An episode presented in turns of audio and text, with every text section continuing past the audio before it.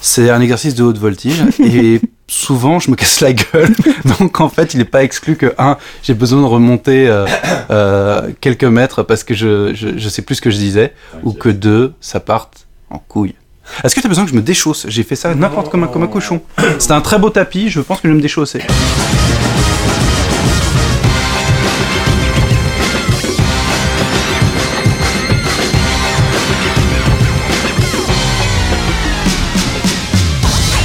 Bonjour Geekzone et bienvenue dans ce neuvième épisode de DLC dans le canap, votre rendez-vous à peu près mensuel, euh, durant lequel on s'entretient pendant un peu plus d'une heure avec un invité euh, confortablement installé dans le canap avec des bières. Ce mois-ci c'est l'ami Michel Pimpan qui est euh, venu poser son derrière chez moi et avec lequel on a pu discuter un peu, bah, non seulement des bolosses des belles lettres, qui est quand même sa création avec laquelle vous avez probablement le plus d'affinité, mais il faut savoir aussi qu'il a bossé pendant une dizaine d'années dans le milieu du jeu vidéo. Il supervisé euh, de nombreuses traductions euh, pour des jeux connus. On en reparlera en long et en large dans, cet entretien.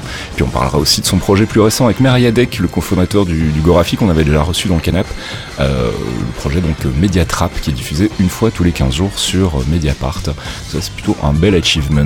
Bah, je vous propose qu'on se retrouve tout de suite confortablement dans le canap et qu'on discute avec Michel Pimpan.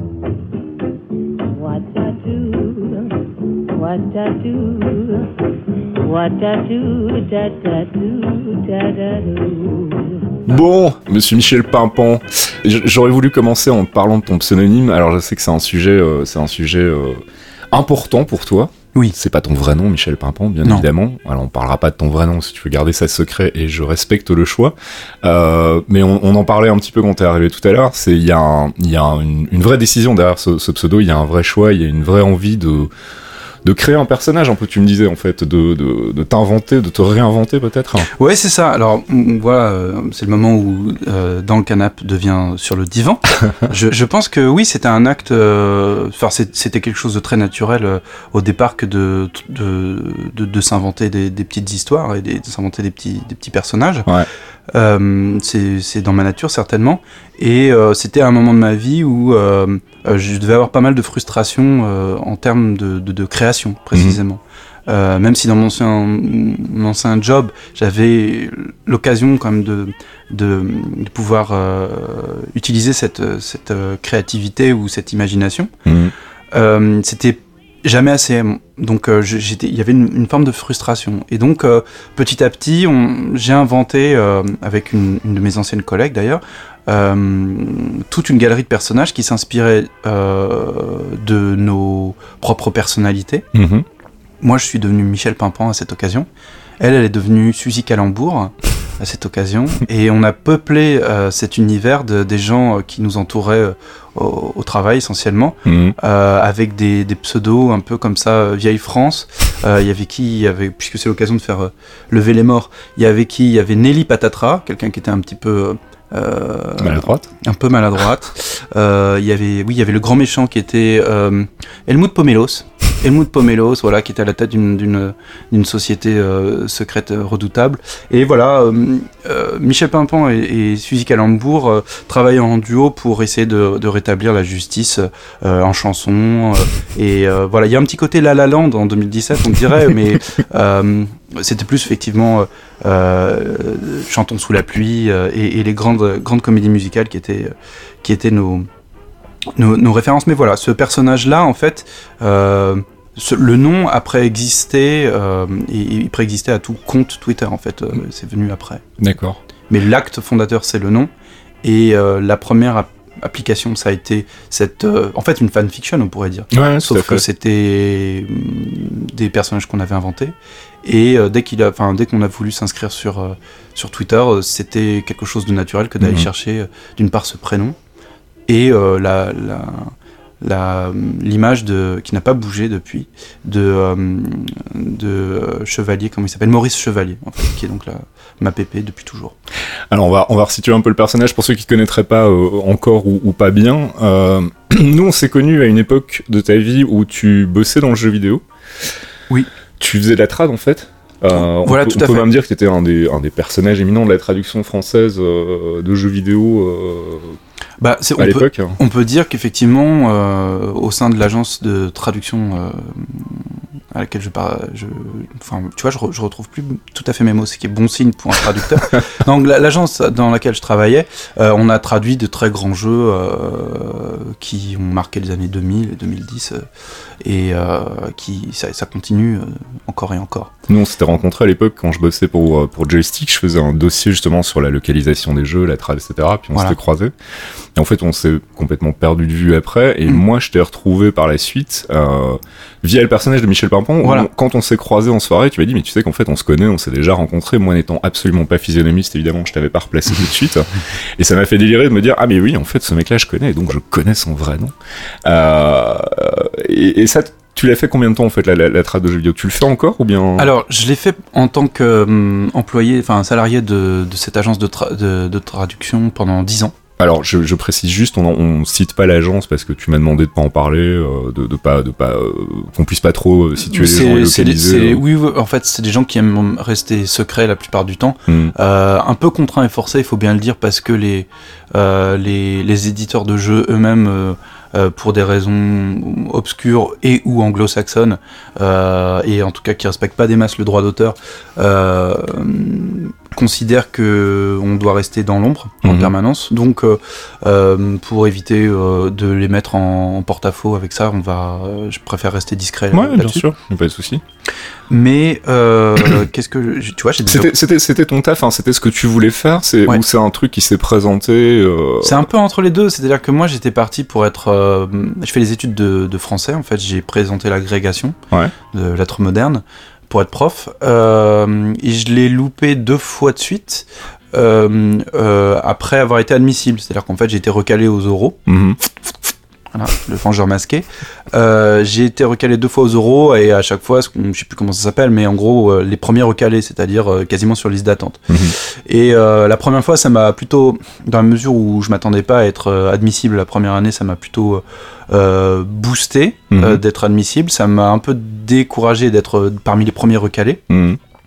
Et la deuxième année, euh, je venais, j'allais avoir, je- j'allais avoir 25 ans et euh, ça faisait peut-être partie de ces moments euh, dans la vie où on se dit bon voilà, je suis à bac plus 4, 5.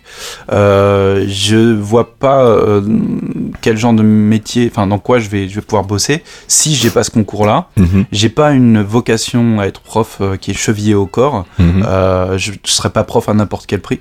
Ce qui était peut-être aussi une manière de me rendre compte que voilà, euh, euh, suivre ce, ce cursus, c'était plus par intérêt pour euh, les matières ou pour les, euh, le- les, les sujets abordés que pour euh, le, le métier derrière, en Mhm. tout cas, ou les, les perspectives professionnelles derrière.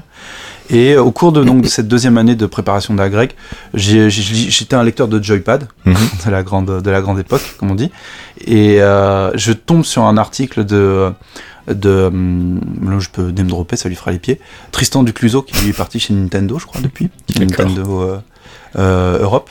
Et euh, à l'époque où lui il était chez, chez Joystick, ça a pas, euh, Joypad, ça n'a pas duré euh, hyper longtemps, il a fait un an, un an et demi. Et il y avait un article sur la localisation, justement. D'accord. Donc en fait, voilà, c'est un éternel recommencement de, jour- de canard en canard, les, les dossiers sur la localisation, et il y a un petit côté euh, Hakuna Matata, euh, le cycle éternel, euh, euh, l'histoire de la vie. Et, euh, tout Ou le marronnier. Ou le marronnier, mais euh, je préfère le côté Hakuna Matata, euh, euh, c'est beaucoup, plus, euh, c'est beaucoup plus joyeux, et puis il y a un moment ou un autre, on va chanter. Que le marronnier, j'en suis pas certain. Et donc le- cet article de, de Tristan, en fait, parle d'un truc dont je n'ai jamais entendu parler à ce Ah, moment-là ouais. à 25 ans, c'est ah oui merde, il se trouve qu'il y a des gens en France qui traduisent les jeux euh, vidéo. euh, et pour la plupart, c'est des jeux qui sont de l'anglais vers le français, etc. Donc, euh, je m'aperçois que ça fait partie des trucs qui me plairaient énormément, sachant Mhm. que moi j'aimais déjà beaucoup l'anglais et j'aimais beaucoup le travail de version, le travail de, de traduction. Euh, dans le cadre, je veux dire, dans le cadre scolaire. Ouais, ouais. Euh, et je me dis super cool. Euh, et ben, euh, je suis en train de préparer la grecque à ce moment-là. Je dis, je vais garder l'article. Donc j'ai déchiré la page dans, dans Joypad. Pardon, pardon Tristan. Euh, je garde l'article et franchement, si je, si je loupe ma, mon agrég, bah, j'envoie un CV puis on verra. Hmm. Et c'est exactement ce qui s'est passé. D'accord. Euh, à l'issue des résultats euh, de la grecque, donc euh, encore une fois, c'est des résultats que j'ai eu tard dans, dans l'année puisque donc euh, en passant les oraux, on apprend ça euh, vers la fin juillet. Mhm. Donc euh, après une année avoir bûché comme un dingo, euh, euh, c'est bon, bah, un peu la douche froide. On se dit putain, je vais pas y aller pour une troisième année, ça va me, ça me fatigue. Et justement, il y a le côté, euh, soit un mensch. Ressaisis-toi, qu'est-ce que tu fais de ta vie à 25 ans? Et surtout, à quel moment bah, tu commences à gagner ta vie? Ouais. Et pour sortir un peu du système de l'étudiant, de l'éternel étudiant. Donc j'envoie ce, ce- je m'inscris à la fac dans un truc euh, bidon pour avoir une, une couverture sociale, j'imagine, Mhm. et euh, j'envoie un CV euh, à la boîte de, de traduction qui me répond très vite, qui m'envoie un test de traduction que je renvoie moi-même dans, dans des temps très courts, et euh, ils, me, ils veulent me voir, et euh, ça part sur un stage, Mhm. et euh, je suis jamais reparti. D'accord. Et t'es resté combien de temps là? 10 ans. 10 ans quand même. 10 ans en stage, hein. Prenez-en de la graine, non, non, 10 ans, enfin voilà, quelques mois de stage et ensuite j'ai enchaîné euh, CDD puis CDI, quoi. Voilà. Donc, je me suis vraiment bien, je me suis bien plu là-bas, quoi. Et euh, alors le, le travail de traduction, on sait que c'est un travail qui est parfois euh, qui est parfois un peu ingrat euh, parce que bah il est pas beaucoup crédité en fait. Et il y a pourtant un vrai travail de créa, moi je trouve derrière, notamment tout ce qui est translation de, de références pop culture par exemple. C'est un truc qui doit demander quand même du taf, de la documentation et Tout puis de la culture aussi. Mm. Euh, comment est-ce qu'on comment est-ce qu'on gère ça? Est-ce que t'a- t'avais une marge de, de manœuvre? Est-ce qu'on te disait bah écoute il faut que ce soit traduit mais il faut que ce soit parlant aussi pour les gens euh, les gens euh, qui qui parlent français euh, Euh, c'est un travail passionnant et c'est un travail incroyablement frustrant. C'est incroyable, un travail incroyablement frustrant parce que euh, c'est rarissime que nos interlocuteurs, c'est-à-dire nos clients, Mhm. Euh, on leur demande, on leur demande pas de comprendre, mais on leur demande de, euh, euh, de, bah, de, de payer ou de nous laisser travailler. C'est-à-dire soit une question d'argent, c'est-à-dire qu'ils payent correctement euh, Mhm. euh, pour le travail que ça nécessite, d'une part, ou bien qu'ils nous laissent suffisamment de temps pour pouvoir euh, euh, travailler correctement. Mhm. En fait, pour le dire simplement, la traduction, quel que soit le support d'ailleurs, hein, ça peut être les bouquins, ça peut être la télé, ça peut être, ça peut être le jeu vidéo, c'est une question de pertinence. Pertinence euh, d'un contenu, euh, euh, dans, il, effectivement, le, le traduire dans une langue euh, cible. Et cette pertinence-là, en fait, elle peut pas se faire à grands coups d'algorithme, Mhm. à grands coups de mémoire de traduction ou de traduction automatisée. En fait, elle a besoin d'être pesée, elle a besoin d'être sous-pesée, elle a besoin de, de temps. En fait. Mhm. C'est une activité qui est humaine et qui est artisanale. Euh, maintenant, il y a une autre, euh, il y, a un- y y a autre impératif qui normalement ne devrait pas être le nôtre en tant que traducteur, mais qui est celui de nos clients, qui est le temps et le fait que la traduction euh, est devenue un truc complètement euh, industriel. Mhm. Et qui dit industrialisation de la traduction, gros mots les gars, hein, euh, dit euh, qu'on va euh, grosso modo marcher sur les pieds euh, des traducteurs. C'est-à-dire qu'on va empiler les traducteurs comme s'ils étaient les, mecs de- du cirque de Pékin. On va faire des trucs à, à 10 étages avec des, des gens qui, qui traduisent un texte saucissonné pour le rendre dans les deadlines. Ouais. Euh, là où normalement la traduction, c'est, enfin, il y a beaucoup d'images traditionnelles, mais c'est un peu, c'est un peu le mythe d'Isis et d'Osiris, c'est-à-dire que Osiris, qui, qui est en, qui est en morceaux, qui part en morceaux, qui, qui est tué et qui est, et qui est dépecé, c'est Isis, sa femme, qui va euh, prendre sur elle de rassembler en Mhm. fait tous ces morceaux-là. Et le traducteur, lui, il, il a ce travail-là. C'est pas juste, je vais prendre tel morceau de phrase ou telle phrase, et puis je vais la traduire telle quelle. Il faut une cohérence et en fait. ce qui est hein. avant et ce qui est après, je m'en bats les couilles. Ouais, c'est ouais, pas ça. ouais. C'est euh, il faut il faut qu'il y ait faut qu'il y ait un début, il faut qu'il y ait un milieu, il faut qu'il y ait une fin. Et ça, il y a il y a seul un il y a seul un esprit unique. Il faut que ce soit rassemblé dans dans, dans ce- Et dans cet il n'y avait pas ça, il n'y avait pas un lead, euh, un lead traducteur qui supervisait tous les trucs, c'était vraiment morcelé, morcelé. On vous recevait des fichiers texte, vous les traduisiez sans contexte, sans machin. euh. C'est tout le monde essaie de faire de son mieux. Il y a eu un, euh, à mon sens, moi qui suis resté 10 ans là-bas, il y a eu, euh, et c'est valable, c'est pas du tout euh, lié à la, la société dans laquelle je bossais. euh, c'est valable pour tous les, enfin, c'est C'était dans un milieu. état quoi. global, en Ouais, fait. ouais, ouais. Les seuls qui étaient un peu épargnés par ça, c'était Nintendo parce qu'ils avaient choisi dans un premier temps d'avoir une solution interne. Mhm. Euh, mais euh, c'est quelque chose qui a été déjà un peu mis à mal. Et euh, de toute façon, les traducteurs, c'est des gens qui sont pas, euh, enfin, qui sont pas accrédités, mais c'est surtout des gens qui sont pas reconnus. Mhm. Euh, je pense que tous les corps de métier considèrent qu'ils sont pas reconnus, mais enfin, un, mé- un médecin, on, on voit bien où, où il va en venir, quoi. Et on Mhm. sait bien que si, si il demande d'être euh, en slip chaussette sur, euh, sur, son, sur sa table d'examen, c'est pour, c'est pour une bonne raison. Mhm. Un traducteur, euh, quand il dit j'ai besoin de j'ai besoin, de tant de temps pour pouvoir traduire ce que tu me demandes, ou j'ai besoin de j'ai- un fichier avec beaucoup de questions, j'ai beaucoup de questions à poser, ou j'ai besoin de plus de matériel, j'ai besoin de plus de références, Mhm. j'ai besoin de comprendre en Oui, fait, ça, ouais. pourquoi je, je, je- pourquoi on en est là euh, au niveau du texte. Euh, si les clients disent tu nous fais chier, ou alors euh, l'équivalent euh, postmoderne de tu nous fais chier qui est c'est confidentiel, c'est pas normal. C'est Ouais. on sait que le traducteur il va dire ok c'est Mm. confidentiel. Ben, ta traduction, elle sera à la hauteur de ce que tu me donnes, en fait. Ouais, elle sera approximative et elle aura pas les bonnes références. ouais. Mm. T'as, constaté ça dans des jeux auxquels. Enfin, t'étais joueur en fait, en Bien plus, j'imagine? t'as constaté ça dans des jeux que t'as traduits en partie euh, et tu retrouvais après des, morceaux de traduction qui avaient été faits par d'autres gens et où tu disais, moi j'ai pas traduit ça comme ça, ou j'ai pas retrouvé les, mêmes références et donc il y avait un manque de cohérence. euh. La, la cohérence, c'est la grande, la grosse bête noire en fait de, toute traduction et plus particulièrement de la, traduction de, de jeux vidéo parce que les jeux sont tellement euh, euh, tentaculaires, Mm. euh, gigantesques et bavards Mm. que euh, c'est difficile de garder le fil d'une part et d'autre part on a un autre problème qui est que le traducteur euh, de jeux vidéo il travaille euh, ce qu'on appelle communément au cul du camion, c'est-à-dire à flux tendu. Ouais. C'est-à-dire qu'au lieu d'avoir, enfin, ce qui est une aberration, c'est-à-dire que n'importe qui dans les autres hum, domaines de la traduction, que ce soit le livre, que ce soit euh, le film, que ce soit la série, que ce soit euh, les documentaires, il travaille sur quelque chose qui est terminé Mm. à 95%. Mm, mm. Et, en, et en même, on, on voit euh, nos confrères, nos collègues de, de, de traduction euh, audiovisuelle euh, qui, qui pestent parce que eux, on leur donne pas un document quasi final ou, ou qui a une mise à jour. On a envie de dire, frère, Mm. calme-toi. hein. Mhm. Nous, euh, nous, on reçoit euh, 15 mises à jour dans une semaine. Et à la fin de la semaine, on sait plus de quoi on parle, en fait. Mm, mm, mm. Parce que, en fait, c'est le, le sol se dérobe. C'est-à-dire, avoir une mise à jour, c'est une chose assez relativement facile. C'est qu'on travaille à partir d'une base. Mais plus on, a- on, on accumule les mises à jour, bah, le- l'analogie avec le cirque de Pékin, elle est, elle est pas, elle est pas si idiote que ça. C'est-à-dire que bah, plus on, ajoute des, des acrobates, plus au bout d'un moment, celui qui est en bas, il dit bon bah j'ai un problème de centre de gravité. Et Mhm. bah, c'est pareil en fait en, en termes de traduction.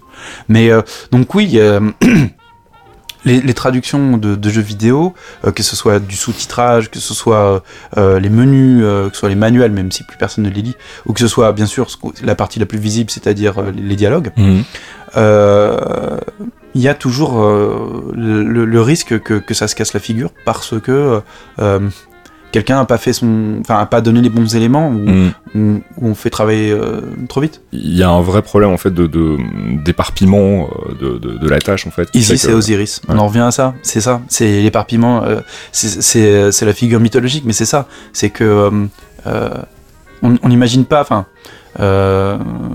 comment dire Quand on fait appel à un artisan Mm. euh, et la traduction, c'est un travail artisanal. Mm. à l'ère technologique, à l'ère euh, industrielle, mais c'est un Ouais, travail ouais. artisanal. Quand on fait appel à un artisan ou tu prends un, un- un garagiste ou tu prends un cordonnier, c'est lui qui te dit quand ta bagnole elle sera prête. Mm. C'est lui qui te dit euh, quand tes chaussures elles seront prêtes. C'est pas toi qui dis j'en ai besoin pour demain et tu te démerdes et je viendrai les prendre. Si- et alors le gars soit il te dit c'est pas possible, Mm. soit il te dit ben demain euh, si tu viens à 14h quand tu, tu, me laisses pas le choix, et ben tes chaussures soit elles seront pas finies, soit je les aurais pas faites, soit ça aurait été fait n'importe comment. Et le traducteur, en étant dans la, dans la grande chaîne de la, de la sous-traitance et de la sous-sous-sous-traitance, euh, qui, qui mine en fait le secteur tertiaire, je pense, euh, il a plus son mot à dire. Mm. En étant dernière roue du carrosse, en étant dernier maillon de la chaîne, on lui dit ferme ta gueule. Ouais. Si c'est pas toi, ce sera quelqu'un d'autre. Et, euh, et, et- et le problème, c'est qu'en étant euh, complètement interchangeable et en ayant du turnover comme ça, à la fois on, on nie la qualité de ton travail, Mm. euh, on nie presque ton, ton- ta raison d'être, Ouais, en un ça. sens. Et euh, ça, tu vois, c'est là où je te dis que je, je, commence un peu à, à perdre pied. C'est que je sais, je sais plus pourquoi je te disais ça. C'est Non mais Bah- c'est- qu'au final tu te retrouves, tu, tu, tu deviens un, pur exécutant alors Ouais. que c'est un métier qui te demanderait de la créativité en fait, Oui. qui te demanderait de te laisser une marge de manœuvre justement. Ouais. Ponctuellement, tu vois, il faut pas non plus noircir le tableau euh, à l'extrême. C'est frustrant et euh, peut-être que voilà, j'étais arrivé à un, terme, à un moment de saturation après 10 ans et je me suis dit, il y a trop de frustration par Mhm. rapport à ça, parce que c'était une vraie frustration. Oui j'imagine. Euh, mais euh, j'ai aussi des exemples de jeux où, euh, où je me suis éclaté et même euh, les premières fois où, on a discuté avant la naissance de, Michel Pimpant, en un sens, quand on s'est rencontré la première fois pour Joystick, on avait des exemples de textes sur lesquels on s'était beaucoup amusé. ou même ponctuellement, on avait pu ben ouais, laisser laisser jouer cette, cette, créativité ou cette envie de d'écrire de, en fait. Vous aviez des projets sur lesquels on vous laissait un peu plus de, marge et on, on, vous disait voilà c'était c'était une question de thune en fait ça c'était enfin grosso modo c'est la, la question enfin c'est comme l'espace-temps hein. c'est la c'est le, la question euh, euh, thune temps quoi. Hmm. C'est. Euh, à ton avis c'est pourquoi? C'est malgré tout t'essaies de vendre un jeu donc t'essayes de faire en sorte que le jeu soit bien et on sait qu'une traduction euh, catastrophique peut très très vite niquer un jeu, surtout un jeu où les dialogues, la, narration est importante. C'est un marché qui est pas important, la France, du coup ils s'en foutent un peu. Et c'est ça, En fait, euh. c'est quelque chose qui a évolué. Et euh, qui a évolué assez, plusieurs fois. C'est-à-dire que moi, quand je suis arrivé, il y avait encore des bureaux français, des antennes françaises, des mmh. grands éditeurs anglo-saxons, ou même anglais ou américains, même japonais. Euh, en France. C'était euh, quelques personnes, la plupart du temps c'était pour un service, le service marketing, mhm. euh, mais il y avait encore des enfin la traduction des jeux passait par ces bureaux français. D'accord. Que ce soit juste pour un détour, genre vraiment en simple visite comme au Monopoly, ou que ce soit la traduction émanait de ces gens-là. C'est mhm. eux qui nous payaient, ou c'est eux qui, qui avaient la main sur le, sur le texte mhm. source. Euh, avec ces gens-là, précisément, on avait, c'était la plupart des, des, des, francophones et des français, et on avait euh, des vraies discussions euh, sur euh, la question de l'adaptation, c'est-à-dire mhm. l'adaptation de l'argot, l'adaptation des références, évidemment, l'adaptation, un truc dont on n'a pas beaucoup parlé, qui a un tout petit peu évolué, qui était l'adaptation du PEGI, en fait, c'est-à-dire de, de, ce, de, cette classification européenne des, des, des, jeux 18, 16, 12, etc., et les choix marketing qui avaient été faits, soit à l'échelle européenne, soit à l'échelle française, d'un jeu qui avait été écrit en 18 qu'il fallait rendre en 12 hmm. en France pour le marché français. Donc ce qui fait que euh, un jeu qui dirait motherfucker euh, devait être euh, en anglais, en français devait être salaud ou devait être vilain. ouais, enfin disons ouais, pas aller au-delà de salaud ce qui est une aberration pour un comédien qui derrière doit essayer de rendre euh, l'énergie euh, d'un mm. motherfucker et d'un jeu qui, jure dans tous les sens et qui en français dira juste bon sang. Et il y en a eu en fait dans les années 2000 des jeux comme ça, il y en a eu beaucoup euh, qui donc ben atténuaient mm. l'idée originale du, script original ou de l'histoire originale. Donc ça ça posait problème. Et puis au milieu des années 2000 vers le début des années 2010, en fait, il y a eu pas mal de bureaux qui ont fermé. Parce qu'il y a eu, euh, enfin, il y a eu un regroupement. Euh, il y avait un écosystème euh, dans dans les années 2000 qui n'existe plus maintenant, mhm. qui fait qu'il y avait des très très gros acteurs de jeux vidéo. Il y a eu des acteurs moyens en fait. Mhm. Et tous les acteurs moyens se sont cassés la gueule. Je pense à Midway, je pense à THQ, mhm. je pense à, à qui d'autre, qui, qui étaient des, des, acteurs honnêtes, qui, qui sortaient parfois des jeux sympas et parfois des jeux un peu un peu chiants. Mais sur le PC, c'est pareil, l'écosystème était un peu différent. Mhm. Mais là, il y a eu, euh, voilà, ça s'est regroupé. On n'est pas dans une situation de, trust, mais on est dans une situation quand même où on a des très très gros acteurs et puis les indés à côté. Et en ayant, en regroupant ça et en ayant affaire à des très très gros groupes, euh, nos, nos, interlocuteurs étaient de moins en moins francophones. Mhm. Et donc attirer leur attention sur euh, ben, tout ce qui peut être lost in translation, tout ce qui peut être, qui demande une adaptation, tout ce qui demande un, un, positionnement ou un repositionnement. Euh, c'était tout de suite plus compliqué parce qu'il y mm. avait la barrière de la langue d'une part, et puis aussi parce que ces gens-là, ils avaient à gérer 12 langues. Et c'est en ça on est arrivé aussi à un truc ultra ultra industriel, c'est que les mecs ils disent ok Coco euh, t'es sympa euh, près Michel Pimpant, mais tu, tu, me parles de ton petit truc français et, tu, essaies de faire certainement ton boulot correctement, mais j'ai 12 langues derrière toi mm. et j'ai pas le temps de, de, de, de, perdre du temps avec ça où j'ai pas le temps de, euh, de euh, reporter ce que tu me dis comme enjeu linguistique sur les 10 autres ou les 12 hmm. autres langues, quoi. Parce que, parce que j'ai mon chef sur le dos et que euh, le soir, il faut que je rentre chez moi. Et du coup, t'as fait que du jeu vidéo en fait en trad ou t'as fait d'autres trucs? T'as fait des adaptations littéraires, des adaptations de séries, de ciné? Pas du tout. C'est des trucs qui t'auraient plus tenté ou bien? Ce qui me tentait, ça, ça m'aurait tenté Ça m'aurait tenté parce que précisément il y avait Plus de euh, il y avait plus de contexte en fait, Ah, tout simplement. Ouais. Euh, la traduction audiovisuelle, euh, ce qui est absolument génial, c'est de travailler avec l'image. Ouais. Ce qui est aberrant dans le jeu vidéo, parce que mine de rien, il y a vidéo dans le jeu vidéo, mais on travaille quasiment jamais avec l'image. Ah oui, c'est fou ça. Donc vous avez pas de screen, vous avez pas de scène machin. J'imagine les cinématiques doivent vous arriver quand même malgré tout. Pas mais- toujours. C'est vrai? Pas toujours. Il y a une, je trouve qu'ils essayent de faire mieux que par le passé, Mm. mais euh, on a, il y a toujours des jeux euh, pour des raisons de confidentialité qui Ouais. euh, arrivent nus en fait, ou qui y arrivent euh, froids comme un fichier TXT quoi. Mm, mm.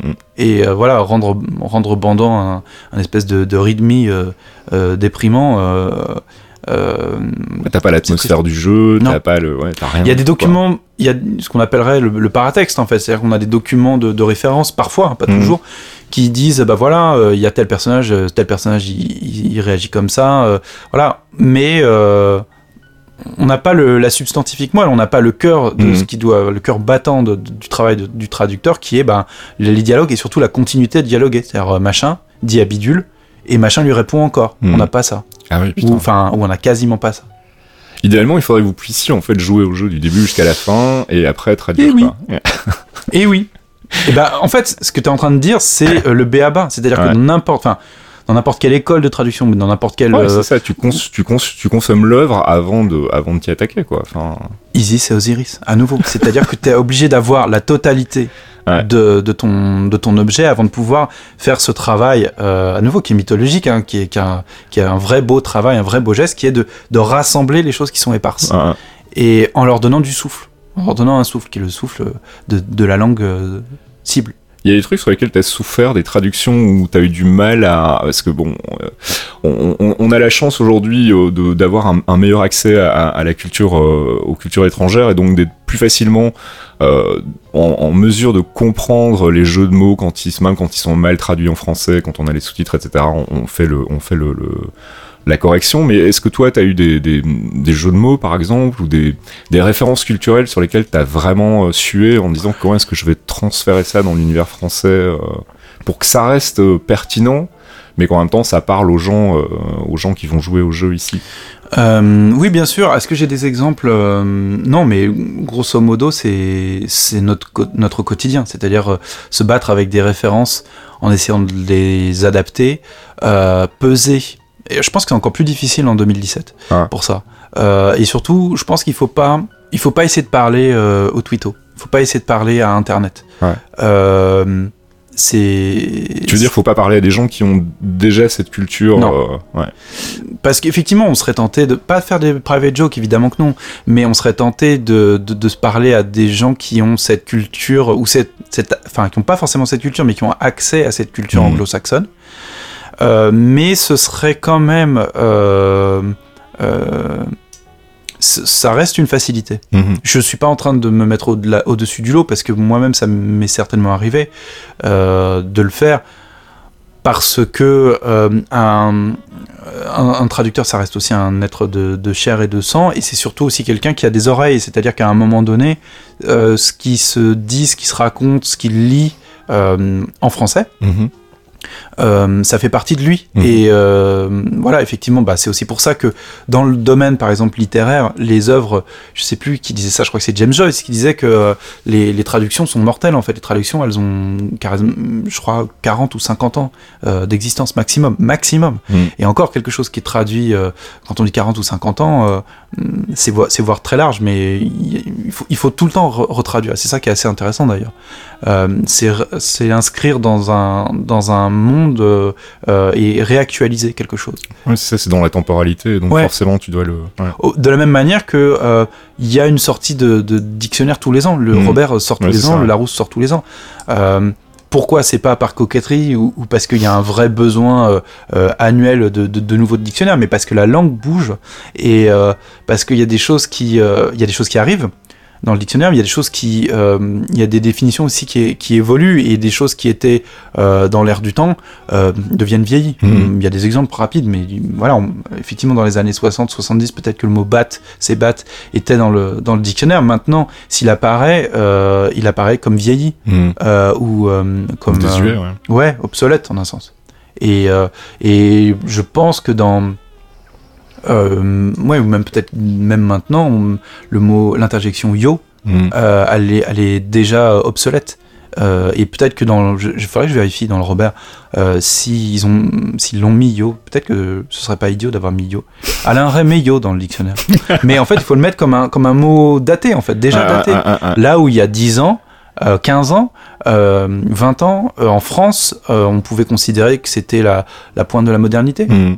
Et euh, ça, c'est aussi un truc intéressant. Je fais un pont, avec notre activité euh, depuis avec Quentin euh, sur les bolos des bellettes, mais c'est précisément de ça dont il est question. C'est-à-dire que les textes des bolos des bellettes qu'on a écrits il y a maintenant 3 ans Mhm.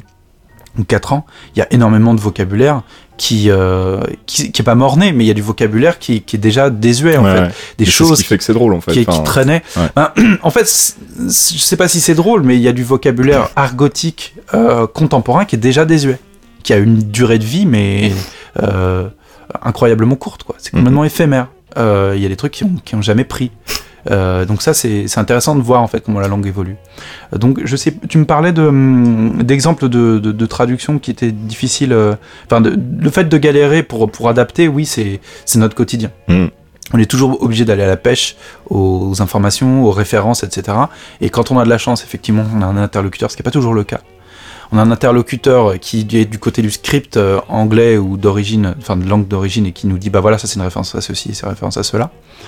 Et une fois qu'on a ces informations-là, qu'on a tout le contexte, alors on peut trouver la, la traduction la plus, Il y a plus juste. la plus juste, ouais. Voilà. Et euh, je, je pense que c'est pas facile parce qu'effectivement, il y a un petit groupe euh, de, de, de mécontents, perpétuellement mécontents, mais bon, voilà, c'est pas grave, hein, euh, sur Internet, qui euh, considèrent que la traduction, c'est une trahison et que l'adaptation sera toujours. Euh, tombera à côté de la plaque, quoi. C'est pas grave. Je pense pas qu'on écrive pour eux. Mm. Et il faut aussi être humble, et euh, nous en tant que traducteurs, mais aussi euh, les, les, les héros de la, de la double culture franco anglo-saxonne, euh, qui pensent qu'en fait, on pourrait se passer à peu de choses près de, de, de traduction pour pas mal de, de, jeux, et on pourrait les, les, les envoyer tels quels, soit avec des sous-titres en VO ou, ou même euh, directement en anglais pour un, pour un territoire fran- fran- français. Là où il faut être humble, c'est qu'il faut se dire qu'il y a des jeux qui sont incroyablement mal traduits, Mhm. pour des raisons de temps, hein, Mhm. de budget. Mhm.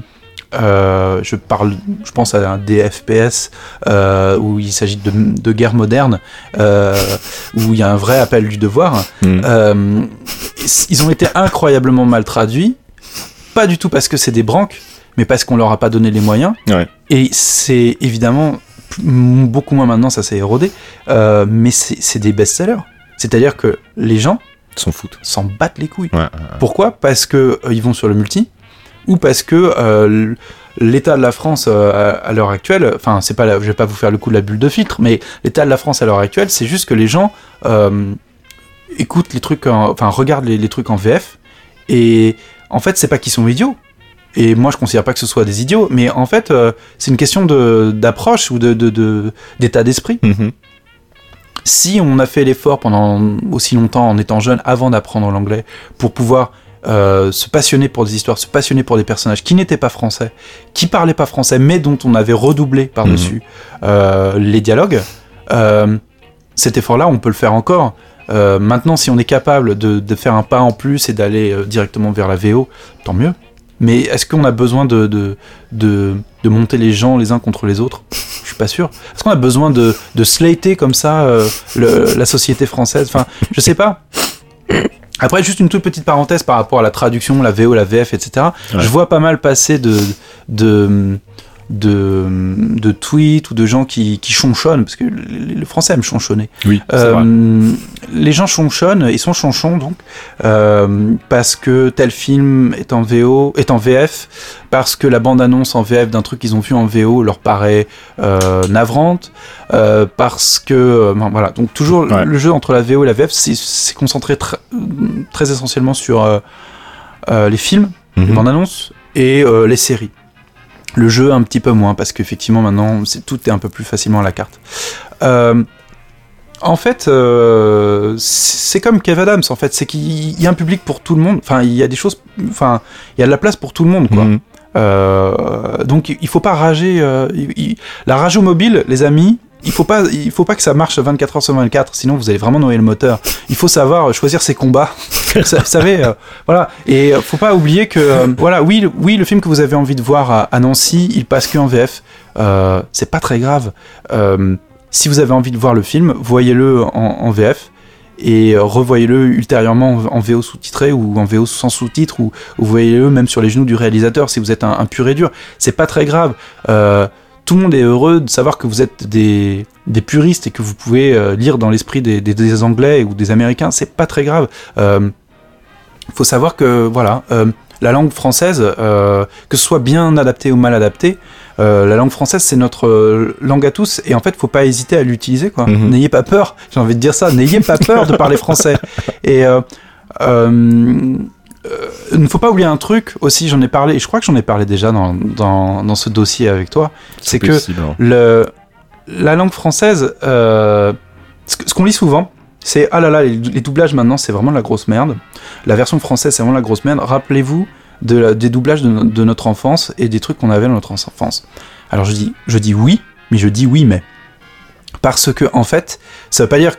Je, m'amuse pas à faire un espèce de comparatif entre euh, les VF d'alors et les VF de maintenant, parce que il y a- c'est un sujet qui est compliqué et il faut soutenir effectivement les VF et qu'il faut leur donner les moyens, ce qui n'est pas toujours le cas, ce que, j'ai- ce que je dis depuis tout à l'heure. En revanche, faut pas oublier un truc, faut pas oublier un truc, c'est que la VF de notre enfance, il y a de notre enfance dans la, dans la Ouais, tout phrase, fait, et ouais. qu'en fait la version française et les doublages des trucs de notre enfance, ça ressort, euh, c'est lié à, à la nostalgie. Ouais, tout à fait. Et- Genre, on on le voit avec Star Wars. Hein. Oui. Il y a plein de gens qui, qui ne jurent que par la VF parce qu'ils l'ont découvert gamin en VF et que quand ils voient la VO, ils reconnaissent pas les voix des Oui. personnages, ils reconnaissent pas les expressions, etc. Et, euh, et c'est vrai que ça, pour le coup, c'est purement de la nostalgie. C'est pas, c'est pas lié à la qualité de l'adaptation. Ouais, mais c'est que quand on parle de nostalgie, on a tout de suite un, on a, enfin, le, mot- le mot charrie plein de choses Mhm. avec lui, euh, c'est-à-dire, euh, bah, déjà, ça peut être, ça peut être euh, quasiment pétainiste. Les gens croient que, voilà, ou alors c'était mieux avant, nanani nana, mais en fait, la nostalgie, c'est quelque chose d'extrêmement euh, personnel, intime, et en fait, c'est lié à ce qu'on appelle la langue maternelle. Mhm. C'est-à-dire, ça parle à l'enfant Mhm. qu'on était. Et c'est en ça que c'est quelque chose de très, de très fragile et de très, de très, de très intime, de très personnel. Et c'est toujours très émouvant en fait de parler de, des- versions françaises, euh, des trucs qui nous ont marqués quand on était mioche. Euh, parce que voilà, en fait, on partage quand on dit. euh, euh, Il y a eu récemment des, un certain nombre de, de comédiens qui sont morts en 2015, Ouais, tout à 2016 fait, ouais. de VF. Ouais, les doubleurs, Notamment, bah, il y a eu Actarus, il y a eu Actarus, je crois, je sais pas, je pense que Richard Darbois est mort. ouais. C'est Oh. possible. Euh, en fait, il y, a- il y a eu pas mal de, de, de grands, grands noms de la, enfin, grandes, grandes voix Mhm. de la version française qui sont morts. Et ça a peiné, en fait, beaucoup de trentenaires, euh, de cadras, euh, qui ont grandi avec ces voix, ces voix-là. Et en fait, c'est quelque chose qui a trait à leur propre, à l'enfant qui était en, qui est en eux encore. Mhm. Et c'est effectivement c'est super euh, c'est super émouvant euh, de, de, de, de voir ça. Et ce que enfin sans se retourner donc vers le passé et, et cultiver cette nostalgie, il y a aussi euh, la volonté d'al- d'aller de l'avant et dire euh, mettez aussi des moyens pour les VF et euh, la, la- les versions françaises actuelles parlent aux, jeunes actuellement. Mhm. Tu, tu parlais de nostalgie tout à l'heure, c'est marrant parce que ça me faisait penser pour le coup à la classe américaine. Bah voilà, tout à fait. avec ce côté, euh, bah, on, c'est des voix qu'on connaît Oui. et je pense que le succès est en grosse partie dû à ça. Si ça avait été doublé par des kidam dont on n'avait jamais entendu les Ouais. voix, ça rend le truc tout de suite moins euh, moins crédible et moins ancré, comme tu le dis, dans la nostalgie de tiens cette voix me rappelle 15 15 westerns que j'ai vu avec Ouais. euh, avec John Wayne, etc. Et euh, et c'est vrai que c'est un truc qu'on retrouve encore assez souvent, dont je parle encore souvent avec des gens autour de moi qui me disent non moi euh, je parlais de Star Wars tout à l'heure, mais c'est vraiment le meilleur exemple. Moi, je peux pas le voir en VO. Euh, je supporte pas de le voir en VO. C'est pas mon Star Wars. Euh, hashtag, c'est pas mon Star Wars. Not my Star Wars. Bref, on va on va quitter la, la- la- le monde de la trad parce que c'est derrière toi. Euh, 10 ans quand même, c'est pas mal. Euh, Il y a un moment où t'en as marre, tu te barres, un moment où te jettes parce que tu deviens trop chiant et tu, tu demandes trop de contexte. Euh, certainement un peu des deux. En fait, euh, 10 ans c'est beaucoup. Euh, Tu et- fais rien sur le côté, c'est vraiment ton activité principale ou t'es déjà en train de d'imaginer des, des trucs. euh, Est-ce que Michel Pimpon est déjà en train de Oui. naître à ce moment-là? Oui, tout à fait. C'est-à-dire que euh, non, oui, oui, oui, j'ai euh, cette frustration, enfin cette frustration dans le cadre du travail. euh, m'a donné envie de déverser euh, euh, toutes mes petites idées, Mhm. quelles qu'elles soient, euh, sur Internet, dans des papiers ou en rencontrant des, en rencontrant des gens. Quoi. Et je pense que si j'avais pas eu ça, notamment si, enfin, le centre un peu névralgique de tout ça, ça a été euh, Twitter, Mhm. parce que j'ai créé, ben, j'ai- développé en fait ce personnage-là, euh, cet, ce- cet alias, euh, d'une part, et puis en fait tout le reste est venu après. C'est-à-dire euh, après il y a eu d'autres comptes, il y a eu d'autres personnages que j'avais envie de créer, Mhm. il y a les projets. C'est Enfin, vraiment un terrain de jeu pour toi, Twitter, en fait. Twitter, c'est la cour de récréation 24 heures sur 24 quand j'ai commencé. Tu sais combien de, de comptes tu as aujourd'hui? Combien tu, tu ouais, en fait, j'ai créé enfin, j'ai créé actif, hein. Alors actif, ça va vite, je dirais qu'il y a 4 ou 5 comptes actifs, D'accord. mais j'en avais créé j'en ai créé une centaine, entre 80 et 100 je pense. Euh, après, il y a eu des comptes qui ont été créés pour les besoins de telle ou telle expo, Ouais, ouais, ouais. etc. Mais euh, ouais, ça, compte- ça tourne entre 80 et 100 comptes. Il y a des comptes que j'ai créés et que j'ai jamais euh, alimentés. Mhm. En fait, c'était juste une idée. En fait, c'est ce qui m'intéresse toujours, c'est l'adéquation ou l'absence d'adéquation entre une euh, photo de profil et un, un nom, en fait, le, le- le nom d'un personnage. Et en fait, c'était déjà ça sur les forums, mais c'était moins euh, développé parce qu'un forum, il faut rentrer dans les topics, il faut rentrer, euh, Ouais. euh, faut se, faut se plier à une. euh, J'ai toujours été un excellent, enfin un incroyablement mauvais forumeur. Vraiment, Mhm. je suis, un- je suis une merde. C'est-à-dire, j'arrive pas à me mettre dans un, dans un. dans un dans- flux de conversation. Oui, j'arrive pas. J'y arrive pas. C'est vrai que Twitter permet ça. hein. Tu peux, tu peux arriver sur Twitter et balancer une phrase euh, hors contexte euh, qui n'a absolument aucun rapport avec la choucroute et, euh, et faire partir un truc de là en fait. Ce qui n'est pas le cas sur les forums où en général quand tu faisais ça tu te faisais foutre à la porte Ouais. assez rapidement. Bah ouais, j'ai toujours été frustré pour ça. Ah, ah, ah. Et, et c'est pareil, moi Facebook, je- ça, m- ça a jamais été un espace qui me plaisait aussi, Mhm. parce que peut-être parce que j'étais sous pseudonyme d'une part, et euh, aussi, j'ai- enfin, ce que j'avais à dire n'était pas lié à ma vie, Ouais. Ma vie personnelle. Ce que j'avais à dire ou à écrire en fait, plus qu'à dire, ce que j'avais à écrire était lié à ce qui me passait par la tête. Facebook est pas vraiment un endroit où tu veux créer des, des personnalités en fait, où tu peux créer des faux personnages de moins en moins puisque Ouais. ils sont très euh, très à cheval sur l'identité, Mm. euh, l'authenticité de tes données, etc. Donc Je pense pas- qu'ils vont être déçus. J'espère qu'ils vont jamais fouiller parce que putain, il y a rien dit, qui Michel Pimpon est un nom qui, qui, qui sonne euh, pour, pour euh, les, les, les non-avertis comme un nom tout à fait plausible. Ouais, hein. Bon, ouais, après, je suis censé avoir 70 ans et être né à, né- né à Vichy. Donc, euh, bon. Donc tu quittes la trad euh, et tu te dis euh, je vais lancer mes trucs à moi. C'est les, les bolos, ça commence à ce moment-là tout de suite. Ça commence avant, en fait. Ça commence pendant que j'étais en, en poste. Donc je rappelle juste pour les, les gens qui euh, qui connaîtraient pas encore les bolos des, des belles lettres, c'était cette tentative, enfin plus qu'une tentative parce que ça a bien marché, de, de traduire, enfin de remettre au goût du jour en fait la littérature française avec des expressions euh, quotidiennes, voire même euh, des expressions de la rue, euh, des trucs un petit peu plus, euh, un petit peu plus. Enfin tu, tu m'arrêtes si j'explique mal, hein, mais je corrigerai après. Ok, vas-y, corrige. Ah non, non, non, vas-y. C'est intéressant après de voir dans le regard. Moi, c'est comme ça que je l'ai reçu. Ouais. C'était, c'était cette volonté de, de, de réactualiser, mais vraiment à l'extrême, des, des classiques de la littérature, qui Mhm. étaient des, des textes parfois un peu pompeux, très, très, Il très fou. archaïques, Il est etc. fou. Il est fou. Euh, oui, bah, ouais, bah, après, c'est ça, hein, c'est qu'on fait quelque chose et après, bah, les gens interprètent aussi. Alors, dis-moi, Euh, quoi la, la, la, la mais ça veut dire que ton interprétation, elle vaut, euh, elle vaut ce qu'elle vaut. Euh, non, mais elle, elle vaut, enfin, elle est, elle est pas. euh, Je, je peux, plus- je peux rien en dire. En fait, Ah. c'est ça, c'est que les gens aussi, après, ils en font ce qu'ils veulent. Euh, à telle enseigne qu'on s'est retrouvé sur des sites d'extrême droite, on Ah, s'est retrouvé sur F2 souche. C'était génial. Bah parce qu'on parle du langage en fait. Et à partir du moment où la langue, la langue française, c'est un truc euh, et la langue française et le patrimoine français, Mhm. donc patrimoine littéraire français, c'est euh, on parlait tout à l'heure de l'intime et de la langue maternelle ou des choses au- qui parlent à l'enfant qui est en nous, mais les choses qui sont aussi très très intimes et que les gens ont un peu chevillé au corps, c'est euh, en mine de rien, c'est Victor Hugo et c'est euh, euh, la manière de parler ou, ou le français, la langue française, qu'elle soit bien ou qu'elle soit tordue ou qu'elle soit détordue. Euh, le projet, ouais, oui, c'est ça. C'est-à-dire qu'en fait, c'est résumé. C'est pas une traduction. Oui. C'est résumé euh, les grands classiques de la littérature que nous on adore. hein. Pour le coup, c'est des livres qu'on aime beaucoup, en étant toujours le plus enthousiaste possible, euh, en créant une- un espèce de personnage qui n'a pas de visage, Mhm. qui n'a pas d'identité, qui n'a pas de, qui, enfin, qui représente rien. On n'a pas d'image en fait, les boules des belles. Euh, et en, en racontant un peu ce qui nous passe par la tête.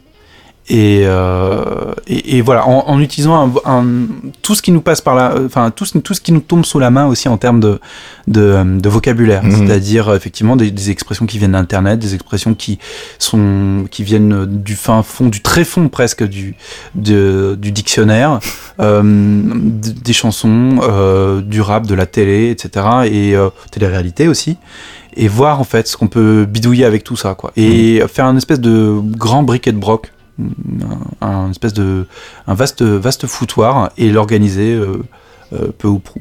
Et ça commence comment? Ça commence sur le web? Ça commence directement Ça commence sur le web. Ça commence sur le web? Ça commence sur le web c'est Quentin donc Valtu Valtudiner qui euh, avec qui je suis en contact sur Twitter depuis longtemps avec qui on parle de de, de littérature euh, un peu par la bande enfin comme on fait en sur Twitter c'est à dire que lui il lit tout le temps il non-stop des bouquins et euh, quand il lit des trucs il, il trouve des phrases belles il, il cite en fait Mhm. il les, il les tweet.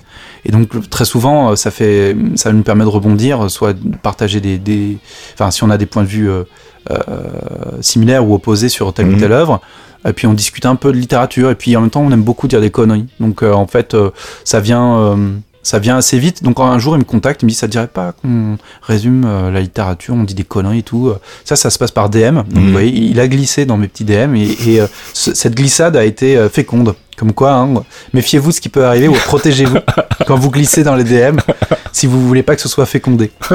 Euh, il, a gli- il a glissé dans, dans mes DM pour me dire ça te dit pas et tout. Donc là, il me fait un exemple à la volée parce qu'à l'époque, je crois que les DM étaient encore limités à 140 caractères. Il me fait, il me fait un bout de Madame Bovary en live, quoi. Et je dis génial, super cool, euh, on le fait. Et donc lui, il se lance. Parce que moi j'avais un truc sur le feu à ce moment-là. Donc déjà, tout en, tout en bossant à ce moment-là, j'avais un petit projet euh, euh, amateur, euh, amateur pro, euh, slash pro. Euh, donc je lui dis que je peux pas, dans l'immédiat, je peux pas le, re- le faire, donc je le rejoins dans- sous, sous 15 jours, quoi, et donc il lance euh, les trois premiers textes, et je, je lui emboîte le pas aussi, ça, et on, et on se marre. Donc c'était un Tumblr à l'origine, c'était vraiment que sur, euh, que, euh, que sur, euh, sur Internet. Et la volonté d'en faire un bouquin derrière, c'est c'est pas venu de vous Non. Non, c'est quelqu'un qui et- chercher. euh. Vraiment, ouais, c'est ça. Et c'est ça qui nous a plu dans ce projet-là. Et je pense que c'est ça qui nous a sauvés. C'est qu'on Quentin n'est pas dit, euh, est pas venu en disant Michel, tu sais quoi, j'ai un projet, on va, on va conquérir le monde. Ouais, c'est en faire de l'argent, on va Ouais. devenir riche, célèbre. C'est un, C'est un projet un projet potache. Hmm. Euh, c'est un canular en fait. Hmm. Et ce canular, plus il, il se diffusait, plus il fonctionnait. Plus ça faisait partie du canular en fait. On disait ouais. putain mais t'imagines la blague? Et euh, on répondait à des interviews euh, de, de canards euh, locaux, etc. On a répondu à des interviews de, de à la presse. Puis c'était la presse nationale. Puis euh, il y a eu des radios, euh, radios locales et tout ça machin. On peut le dire maintenant. Je crois qu'on a fait une. euh, J'ai même répondu à la place de Quentin me faisant passer pour lui. Euh, C'était ton moment muse. c'était mon moment, euh, voilà, euh, où je rajoute des masques sur mes masques, voilà, et je me fais passer pour Quentin, donc je lui ai demandé de me donner quelques infos perso pour pouvoir pas dire trop de conneries. Surtout que c'était un truc local breton, donc voilà, il fallait que je puisse m'ancrer dans le, dans la, dans le, dans le régional. Et, et voilà, en fait, plus le, plus le truc prenait de l'ampleur et plus, euh, plus ça nous amusait. Donc quand il y a un producteur qui nous a contacté en disant, euh, euh, il faudrait faire un truc avec, avec ça. Euh, nous, on était morts de rire, et c'est Mhm. à, à cette occasion qu'on a, que j'ai rencontré physiquement Quentin. Je l'avais jamais vu avant. D'accord. Je l'ai jamais vu avant. Donc, euh, pour la petite histoire et pour la légende dorée, euh, je suis allé le chercher à Montparnasse parce que euh, voilà, il savait pas, il connaissait pas ma gueule, je connaissais pas la sienne. Je l'ai cherché avec un panneau, comme les gens qui viennent chercher des gens à la sortie du train. Moi, j'avais écrit en énorme, en lettres capitales, connard. Et sauf que j'avais écrit connard évidemment pour que ce soit un peu plausible parce que je voulais pas non plus voilà j'avais écrit connard sans D pour que ce soit un peu genre ah là là je vais chercher quelqu'un qui a vraiment un nom pas rigolo. Et euh, donc j'arrive avec mon, mon panneau connard que je tiens devant tout le tout le TGV euh, qui défile. Donc les, les gens sont morts de rire. J'avais prévenu Quentin quand même. Euh, j'aurais un panneau connard.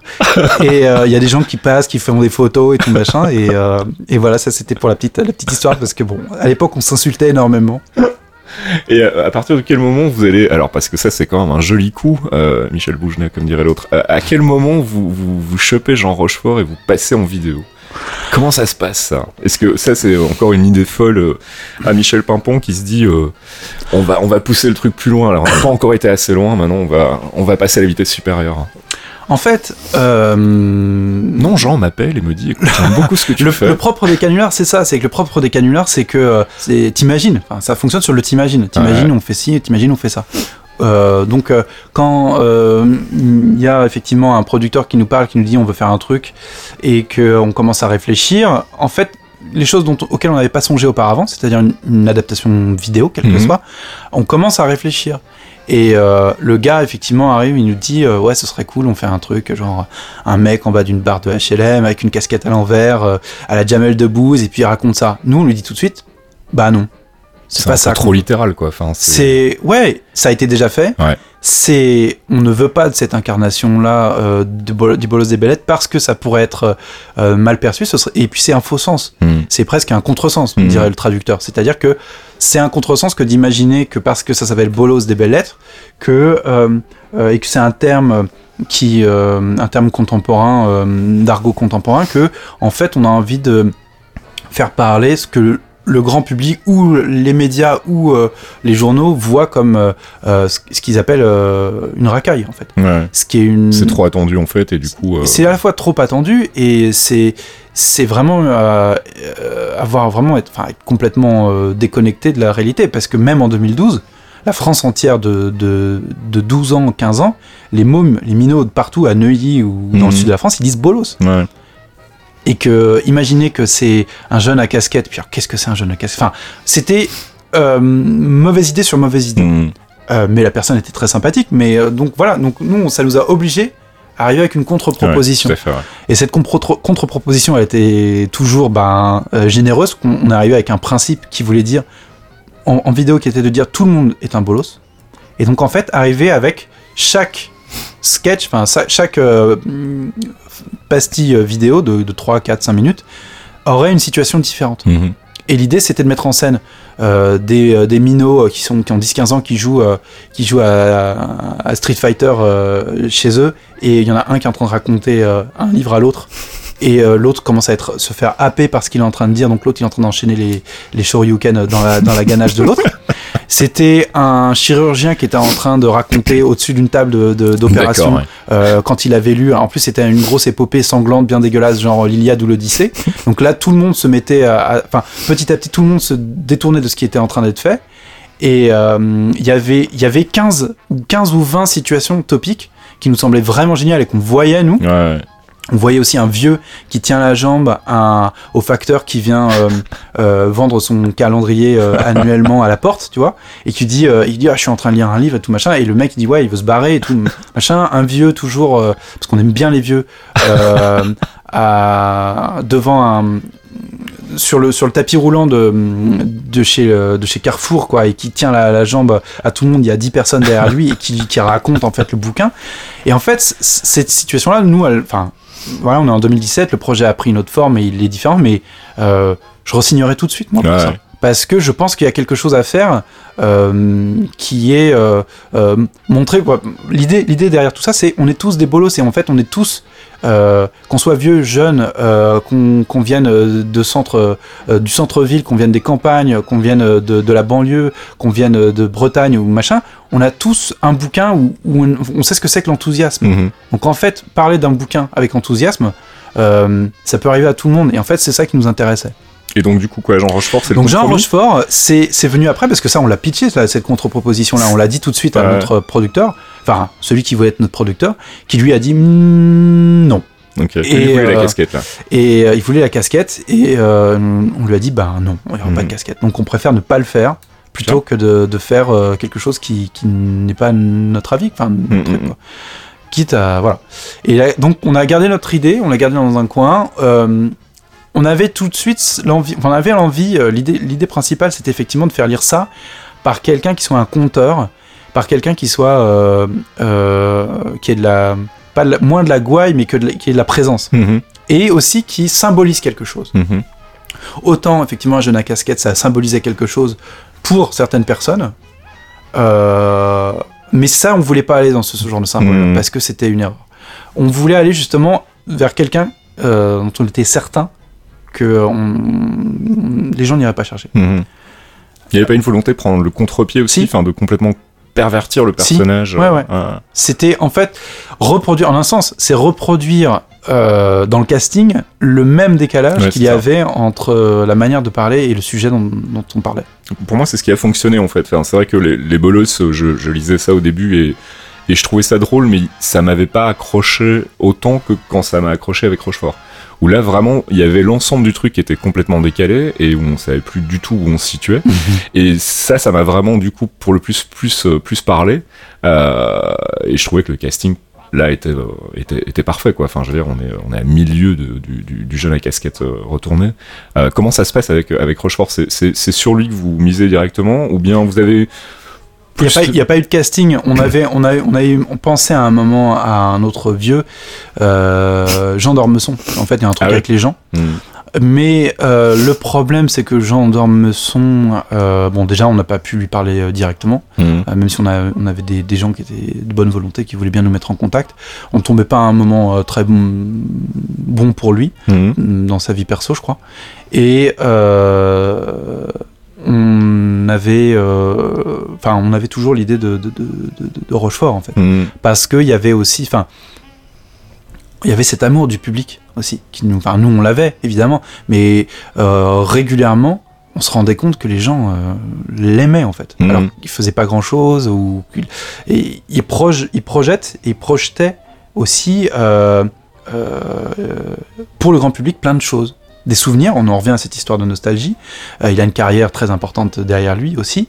Euh, et il symbolisait plusieurs choses. Enfin, être, être signe, c'était quelque chose de très important pour, pour le projet. Hmm. Donc en fait, par un concours de circonstances un peu euh, compliqué, on a réussi à être en rapport avec lui. On lui a Mhm. fait suivre les textes. Mhm. Et là, il a accroché tout de suite. Nice. Donc ça, c'était bah, c'était Noël, quoi. Ouais, tu m'étonnes. C'était Noël et euh, il était aussi surpris euh, que euh, on pense à lui que nous on était qu'il accepte. Mhm. Et, euh, et régulièrement quand on quand on se parle, quand je vais le voir ou quand on y va avec Quentin et on discute, on dit mais c'est fou qu'on se soit trouvé quoi. Et bon, j'ai envie de dire ouais, enfin c'est, plutôt nous qui avons un bol de c'est nous qui avons un, un- un bol de bâtard, mais euh, euh, ouais ouais effectivement. Ah parce que pour moi il a vraiment il a il a enfin c'était le casting parfait pour faire ce, ce truc là quoi. Enfin je aujourd'hui je réfléchis je vois personne d'autre qui avec qui ça fonctionnerait autant. Il a il a ce côté à la fois euh, il fonctionne bien dans le décalage, je trouve. C'est un acteur qui fonctionne bien dans le décalage parce que justement il a une image qui reflète quelque chose et on attend quelque chose de très sobre et de très posé, de machin, et de le sentir, de, de, de l'entendre débiter euh, les, les, euh, vos textes euh, à quelque chose d'assez euh, d'assez jouissif. Il y, a, il y, a, il y a eu combien de numéros au total avec Alors il y en a eu, de diffusés, il y en a eu 18. Ouais. On en a écrit d'autres, on est encore en train d'écrire et on, on va. C'est pas un projet fini en fait, donc ça continue et ce sera toujours avec lui. Ouais. Bien, Ouais, ouais. bien, bien. Ouais, ouais, on, a, on, on a écrit, on en a écrit pas mal euh, cet été, qui euh, pour nous sont. Enfin, on, on en est, on en est content avec Quentin. C'est dur à dire. On en est content avec Quentin dans la mesure où euh, ce qui nous intéresse aussi beaucoup dans ce projet-là, c'est qu'en fait on réécrit Ouais. tout le temps. Mhm. Et euh, des textes qui ont été diffusés euh, sur le Tumblr euh, à l'époque, ou qui même sont dans le bouquin euh, qu'on a, qu'on- puisque ça a été euh, publié après, mais euh, ces textes-là, on est obligé de les retailler, de les reconstruire, de les repenser, Mhm. parce que d'une part, il faut que ça tienne en 3 minutes 15, Mhm. parce que Jean Rochefort, et que donc euh, il faut rajouter des virgules, il faut que. C'est pas le même délire que Mhm. la mitraillette incroyable qu'on qu'on voulait faire en, euh, à l'écrit, parce que c'était pas pensé pour être lu. Donc euh, on travaille l'oralité, on travaille le rythme de manière différente. Et puis, comme je le disais tout à l'heure, en fait, c'est l'occasion pour nous de revoir notre copie sur euh, des références qui marchent pas, Mhm. euh, parce que c'est des textes qu'on avait écrits un peu au kilomètre, ou parce que c'était un projet purement amateur à ce moment-là. Euh, des références qui marchaient pas, ou alors des regrets qu'on avait pu avoir euh, rétrospectivement en se disant là on passe un peu vite là-dessus, ou là il y avait un gag vraiment à faire, ou alors de manière plus euh, comment dire, de manière plus égoïste, dans la mesure où jusqu'à les textes qui ont été diffusés sur le Tumblr, c'était des textes que ch- on avait chacun nos textes. Quentin Mhm. faisait les tiens, moi je faisais les miens. Donc en fait chaque personne, on n'était pas les mains. à quatre mains en fait. Voilà, et ben en fait, c'est là où je veux en venir, c'est que pour pour ce pour ce projet-là, on écrit à quatre mains, on réécrit tout. Donc c'est à dire que j'ai j'ai l'occasion moi de mettre la main dans les textes de, de Quentin et inversement. Mhm. Et c'est super intéressant parce que euh, jusqu'à présent, on avait fait un, un travail stylistique pour que euh, on sente pas de différence entre nos textes, Mhm. entre les siens et les miens. Et là, en fait, euh, ben, on se rejoint, en fait. C'est-à-dire que là, on essaye d'avoir, de lisser vraiment le, euh, le style, mais on le fait en temps réel euh, tous les deux. Donc, c'est aussi très, très satisfaisant de, de, de, se retrouver là-dessus. Et en fait, comme au premier jour, le test, il, est là. C'est-à-dire que si on se marre à l'écriture et si on arrive à se faire marrer l'autre, on le garde et on le fait, quoi. Hmm.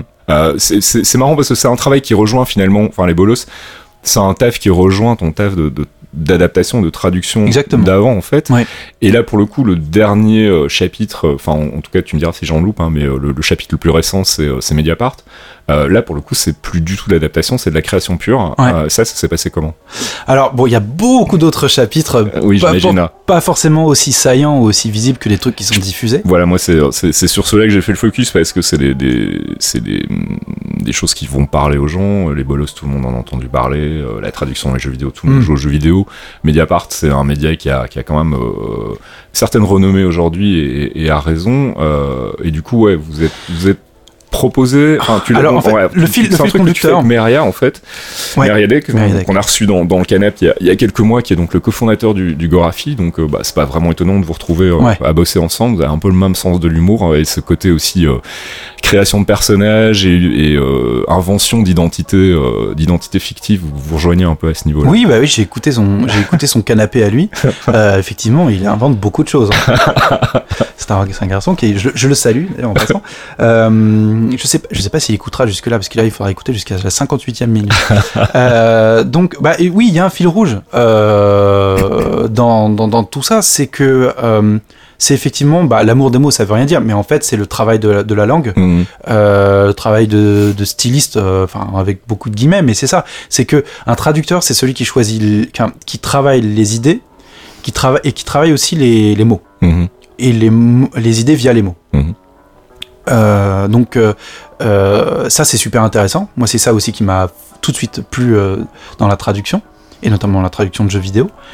et effectivement tous les autres projets que moi j'ai eu depuis, ça a un rapport soit avec les idées, donc la création d'idées, de concepts plus ou moins farfelus ou velus, et ou les mots. Et effectivement, donc il y a les bolos. Bon, alors là, j'étais pas à l'origine, mais voilà, je, me suis mis au service de, tout ça. Je suis rentré dans la danse mhm. et puis je, je, me, je, me, le suis approprié cet exercice. Je l'ai fait à ma, à ma, manière, avec ma, ma, sensibilité à moi.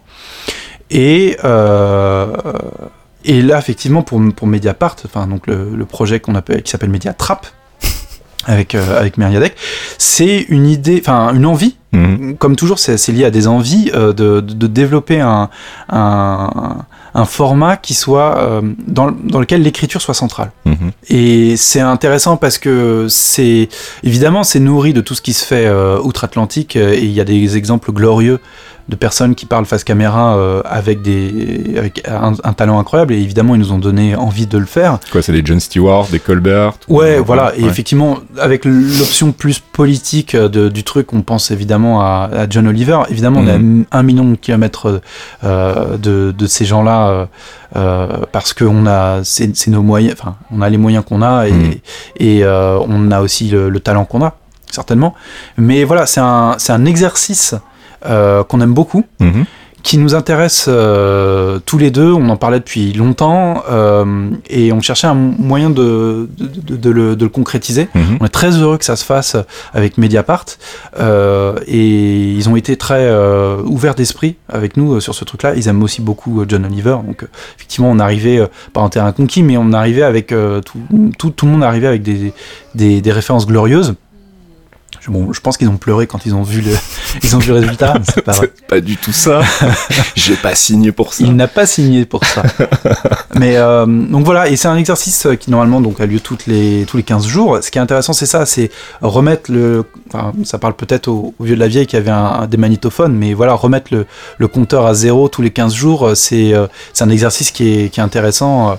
Euh, se dire merde, de quoi je vais parler dans, dans, dans 15 jours, ça y est, c'est bouclé, c'est dans la boîte. De quoi on parle dans 15 jours. Et euh, Alors pour les gens qui ont, qui ont jamais maté, euh, déjà je les invite à aller le faire, c'est sur, euh, sur le site de Mediapart et je pense qu'il doit y avoir de temps en temps des... YouTube, Voilà, une chaîne YouTube qui est en accès, en accès libre. Euh, c'est quoi? C'est des, des billets d'humeur, des éditos, c'est c'est une espèce de flash actu commenté, c'est quoi le, format exact C'est plus un édito, je pense, ouais. C'est plus un, un édito.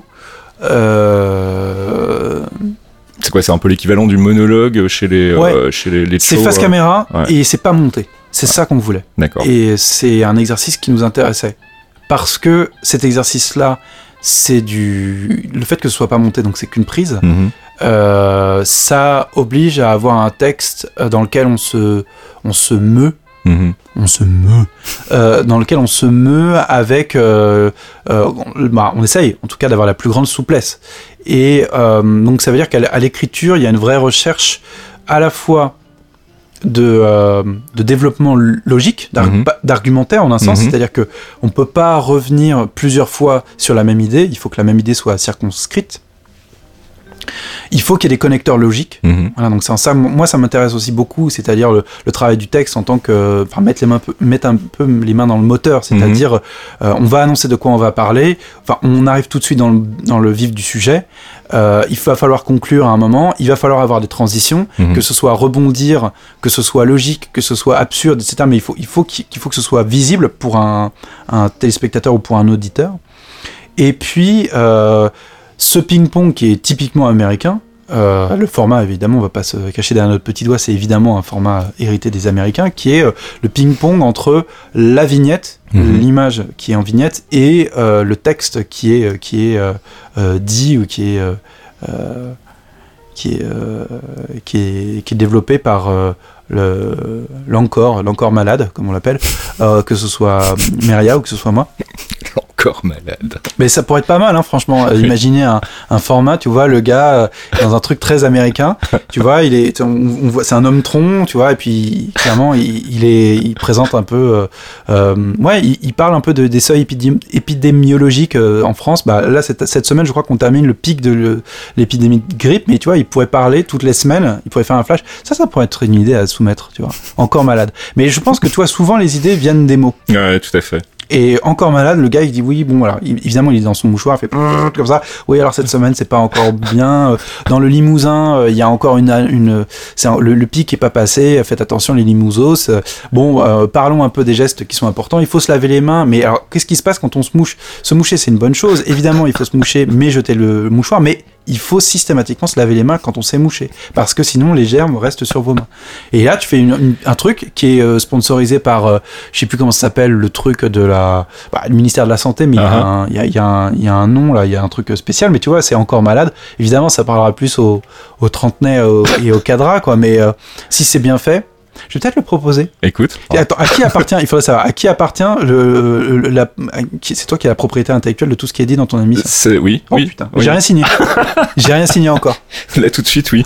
Euh, non, mais c'est, mais tu vois, alors, voilà, je te connais un peu. On a eu l'occasion de discuter euh, depuis euh, depuis qu'on se connaît, enfin depuis qu'on s'est re- reconnu en fait, je vais dire dans dans euh, dans les, les multiples euh, multiples soirées dans les, les bars parisiens qu'on ne citera pas, mais euh, euh, t'es un mec qui a des idées tout le temps en fait. C'est assez euh, c'est assez euh, pas déstabilisant, mais c'est euh, parfois difficile à suivre en fait parce que j'ai l'impression que t'as 15 milliards d'idées à la minute. Moi je me souviens que tu m'as envoyé deux trois mails avec des idées complètement farfelues comme cette idée de faire une, Reprise de. mix euh, dans une cuisine. Ah mais oui, il Euh, faut faire ça. Moi je pense qu'il faudrait le faire. C'était pitché, je sais plus ce que c'était. C'était, on est dans une cuisine, mais au lieu d'avoir des instruments ménagers, ce sont des platines, des synthés, des machins. Et Je- on- en fait, non, on- c'est plus la grammaire télévisuelle. En fait, reprendre la, toute la grammaire euh, des émissions de cuisine. Ouais. C'est-à-dire, justement, c'est pareil, debout devant un espèce de.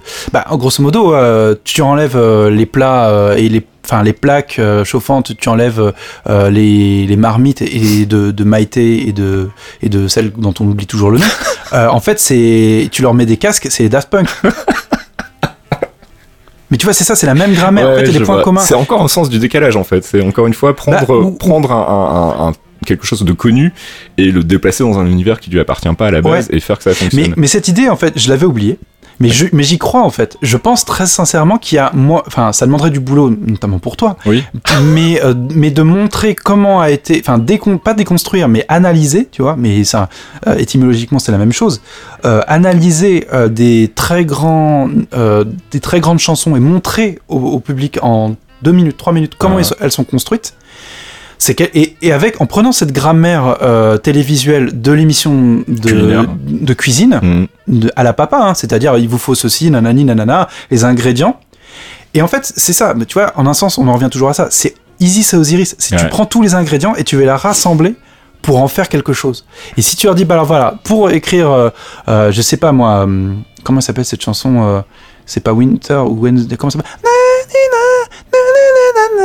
Ah putain, là, tu C'est Earth, Wind and Fire là. Ah oui, oui, d'accord, oui. Ok, alors je reviens pas sur le titre non plus, mais euh, ouais, ouais, ouais. Je, je vois très bien de quel morceau Je vais tu veux chanter tant parler. que tu la retrouves pas. C'est Wednesday, non C'est Yesterday, c'est euh, c'est Winter. Alors attends, on va faire une pause. je vais regarder parce que ça va aller. Je vais regarder. Pause. Et moi, il faut que je boive.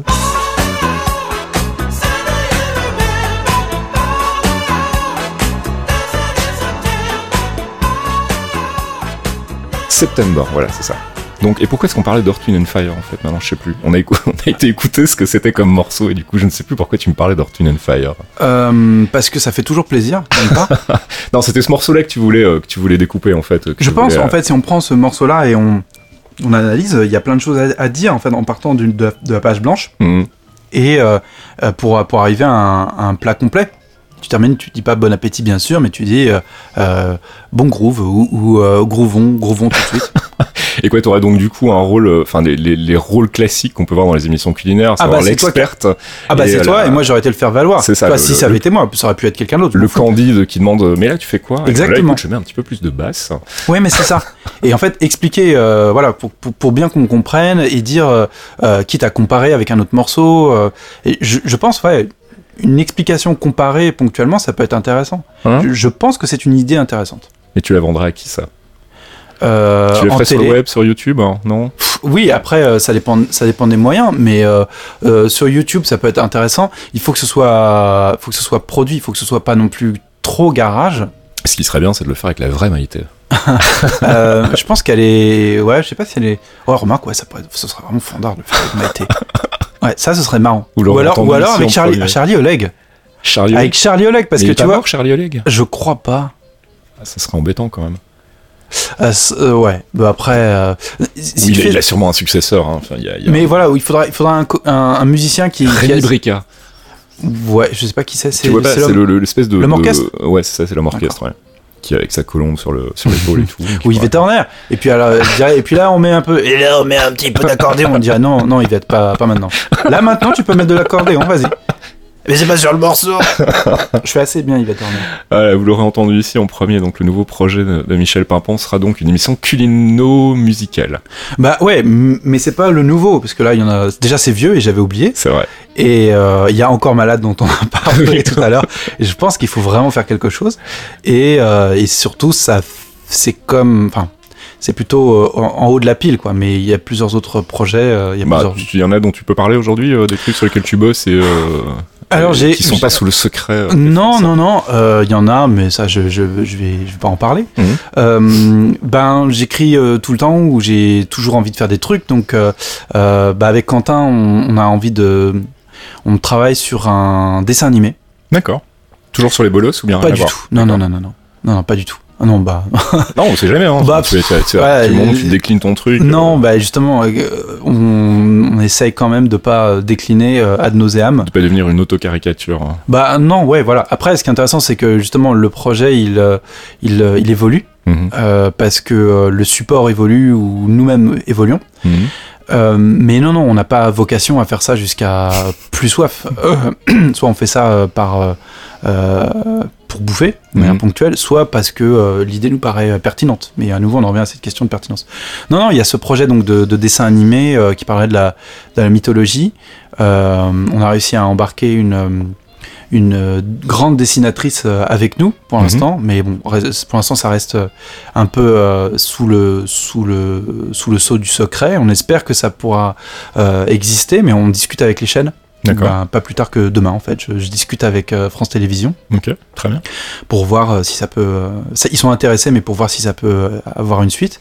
Qu'est-ce que je peux te dire? J'ai Mediapart, ça continue. Mediapart, Enfin, ça vous- continue Vous avez, évidemment. vous avez quoi? Vous avez un planning sur un certain nombre d'épisodes et puis on voit ou bien c'est. C'est un peu, ça- bah, c'est les joies des pigistes, hein, tu sais, donc c'est un peu au coup par coup, mais le principe est toutes les deux semaines d'avoir un, une petite, un petit module où, on, où on est euh, face caméra et on, et on s'énerve euh, Mhm. et on, on essaie d'être pertinent. Euh, donc ça, ça continue. Euh, moi de mon côté, j'ai développé des, j'ai développé des, des, des séries, enfin des scripts. J'ai écrit des scripts de, de séries euh, télé carrément, sans aucune pression. Euh, on essaie de les faire tourner auprès des prods, auprès des, des télés, de voir un peu ce que ça, ça peut donner. Et euh, plus récemment, j'ai j'ai écrit un, un film en fait. D'accord. Donc, euh, j'avais jamais fait ça. J'avais une idée, j'avais le titre, comme souvent. Donc, euh, à nouveau, on en vient. C'est toujours avec les mots. Euh, par exemple, j'ai envie d'écrire, un, j'ai envie d'écrire un film porno qui s'appellerait Sex Toy Story. Je pense c'est un truc à faire. T'es sûr Et- que ça existe pas déjà dans la Euh, bah, parodie avec, Baise, officielle avec Baise l'éclair et tout. Enfin, je pense que c'est vraiment. euh, y- y- je pense qu'il y a un truc, euh, il y a un truc à faire. euh, euh, et puis Woody, bon voilà, en anglais, il y a, Oui, il y a- y ça, a ça du sens quoi. Pas besoin d'explication, oui. Et, mais voilà, mm, ça fait partie des, des idées. J'en ai eu plusieurs autres, mais euh, mais voilà, j'ai écrit un film cet été avec un avec mon co-auteur, enfin, un Mhm. autre co-auteur, et euh, ben c'est un peu notre bébé, donc on essaie de le, de le vendre. Euh, Enfin, de le vendre, on essaie de le, le présenter à droite à gauche. Et pour la petite histoire, je l'ai, je l'ai déposé sur les, sur les genoux de Jean Rochefort il y a, il y a deux jours. D'accord. pour parce que c'est lui qui m'a demandé en fait. C'est pas moi qui ai fait le forcing. Je lui ai dit bah voilà il me demande euh, what's up bro. Et je lui ai dit bah écoute on a j'ai écrit un j'ai écrit un film. Il me dit ah ouais t'as écrit un film toi. Donc il me fout de ma gueule un peu. Je lui dis Ah, ça va quoi.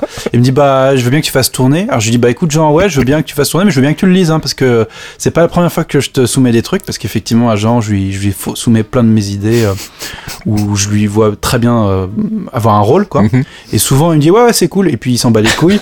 et, euh, et comme il jette, enfin, c'est les réflexes d'acteurs, là. Les, les acteurs qui ont eu pignon sur eux et qui ont des grandes carrières. En fait, ils lisent un peu et puis ils, ils jettent.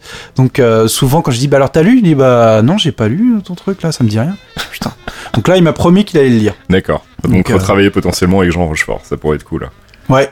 Ah ouais, ouais. Bah moi, je serais heureux comme un heureux comme un pape. Alors justement, il y avait un truc que, que- auquel je pense là tout de suite, c'est, euh, et je voulais juste en, Ouais. en- en parler, c'est le, toujours le projet Mediapart, parce qu'en fait, toi qui es plutôt euh, très attaché à ton pseudonyme et euh, qui est généralement plutôt en, arrière de, de- de tes projets, on te voit pas, t'as pas montré ta gueule, tu l'as dit tout à l'heure. Mediapart, pour le coup, c'est toi qui présente. Enfin là, c'était Meria pour Ouais. le dernier, parce que vous alternez, alterne, j'imagine. Mais euh, qu'est-ce qui t'a convaincu? Est-ce que c'est Mediapart qui t'a dit, euh, bah écoute, euh, Coco, t'es gentil, mais on a personne pour le faire, donc tu vas le faire toi-même? Ou euh, tu t'es dit non, j'ai envie de montrer ma gueule maintenant C'est pas que j'ai envie de montrer ma gueule. J'ai envie de lire. euh, j'ai envie de lire un prompteur. Lire un prompteur, c'est pas facile en fait. Mhm. C'est faci- enfin c'est facile, c'est plus facile quand il y a du montage, mais quand on fait une prise, c'est euh, c'est assez hardcore. Ouais. Et euh, j'avais envie de me, me confronter à cet exercice plutôt que de le faire dans ma salle de bain. euh, enfin, il y a aucune raison que je mette un prompteur dans ma salle de bain. mais non, mais enfin, grosso modo, l'image qu'on peut avoir d'être face à soi-même et Ouais, son image dans la salle de bain, j'avais plutôt envie de, de me confronter à cet exercice-là. euh, et, et voir ce que ça pourrait donner. C'est pas du tout Mediapart qui m'a mis le, le couteau euh, euh, sous la gorge, parce que de toute façon, ce genre de bolchevique, le couteau, ils l'ont entre les dents. de toute façon. Euh, donc ils vont pas le mettre sous la gorge tout de suite. Non, non, euh, c'est vraiment comme ça. C'est venu et je pense que voilà, bah, j'ai un peu entraîné Meria dans dans, dans cette envie là parce que au départ c'était moi qui Enfin, quand ils nous ont demandé, bah, et alors qui, qui présenterait, ce serait vous Et on a dit, bah ouais. Mhm. Et ça pose un problème. Donc euh, voilà, moi j'y suis allé. Euh, lui au départ, il voulait un peu tester la température, j'imagine, de prendre la température de l'eau avant de se- s'y jeter. Bah c'est, c'est en Et fait puis, Maria voilà. nous expliquait dans le dans le DLC qu'il a il a un vrai problème euh, par rapport à son enfin avec son rapport à l'image de lui-même en fait il a du mal à se voir etc Mhm. et donc je me disais ouais, de le voir euh, quand même prendre là tout à coup euh, de l'assurance par rapport à ça se poser sur un bureau devant un prompteur derrière une enfin, devant une caméra euh, c'est un un truc que- qui, qui m'a surpris venant de lui et, euh, et, et du coup ouais c'est une une question que je me posais c'était euh, c'était si c'était une vraie volonté de vous de relever le challenge de la lecture de prompteur devant une caméra en, en- en une prise ou si c'était une pression extérieure. mais non, non, pas de pression. Et puis, bon, moi, pour ma part, j'ai pas. bah voilà, j'ai une, j'ai une gueule de Shadok, ça je le sais, mais euh, je, je sais que je m'énerve quand je me vois euh, et quand je m'entends. Mhm. Mais bon, voilà, écoute, euh, je, une fois que je, je, enfin, je fais avec cette information, c'est comme ça. Voilà. D'accord. Mais euh, non, non, il y avait, y avait pas, il y avait l'envie de, il y avait envie de un peu se frotter à un autre exercice parce que euh, traducteur ou auteur, c'est souvent effectivement des métiers d'ombre Mhm. Et c'est aussi une manière de dire, on est là, quoi. Mhm. Voilà. Ok. D'autres, d'autres trucs là aujourd'hui on est quoi il est, il est 13h là tu vas rentrer tu vas écrire tu vas Ouais, bah cet après-midi, j'ai un rendez-vous avec, euh, avec Quentin, tonton Valtu, comme on l'appelle. Euh, on a un rendez-vous avec une prod pour euh, discuter d'un format télé, je crois, j'imagine, j'en sais rien. Et pour, pour écrire, alors je sais pas s'ils ont déjà tout, tout bien. Enfin, sinon on est juste pour écrire quelque chose qu'ils ont déjà en tête ou, Mhm. ou est-ce qu'ils ont besoin de notre créativité. et demain France Télévisions donc Demain France Télévisions, ce week-end je suis pas là, je suis à un festival littéraire pour lequel on a écrit Quentin et moi un texte qui va être lu par euh, des comédiens. Euh, Nice. euh, Dominique Pinon, c'est le mec ouais, de, ouais, tout à fait ouais. du film de Dominique Pinon, Robinson Stevenin, Jérôme Kircher. Et euh, on l'avait fait l'année dernière, ça avait super bien marché. euh, on va le, on le refait cette année. Je développe, ouais, je développe d'autres trucs. je, je suis, je suis multitâche, mais en fait, en étant auteur, enfin, pigiste freelance, tu sais bien qu'on a, on a Ouais, pas le choix. Je regrette de pas pouvoir travailler encore plus parce que euh, je suis obligé de développer 10 trucs pour voir éventuellement un Oui, truc ça, marcher. ouais. Mm, mm. Et dans les 10 trucs, pourtant, il y a des trucs qui m'intéresseraient. Donc c'est l'occasion, d'app- tu vois, de, de lancer un appel à- aux, aux oligarques, c'est-à-dire aux gens qui sont puissants et qui ont beaucoup d'argent.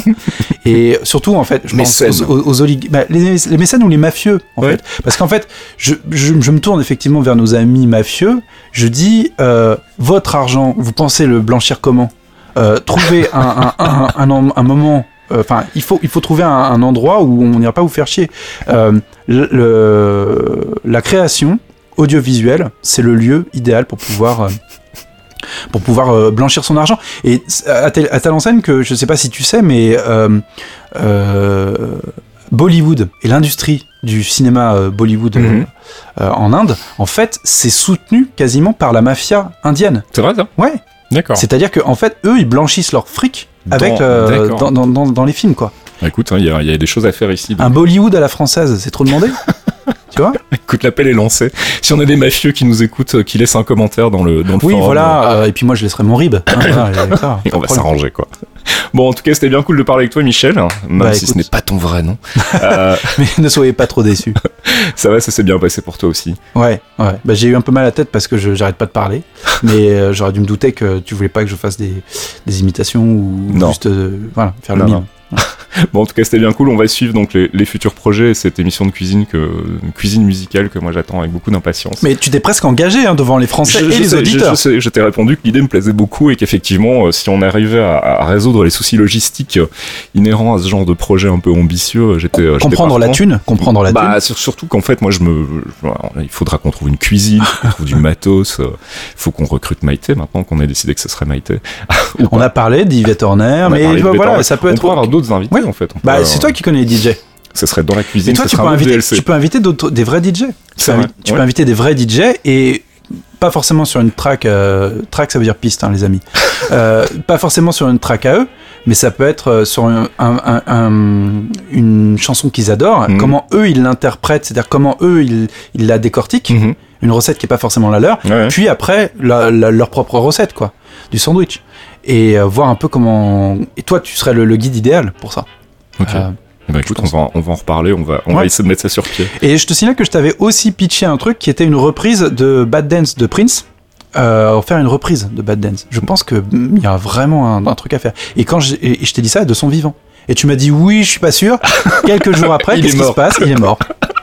C'est de ma faute. Ouais. L'homme qui a tué Prince, le français, enfin le franco-belge qui a tué, franco-belge. le franco-belge qui a tué Prince à distance. Voilà, bah tu vois que finalement, on disait tout à l'heure qu'on n'aurait pas euh, que je t'expliquais avant l'émission que DLC n'était pas une émission de scoop et de révélation. voilà, on en a quand même eu. Merci Michel. Je t'en prie, hein. moi je suis là pour ça.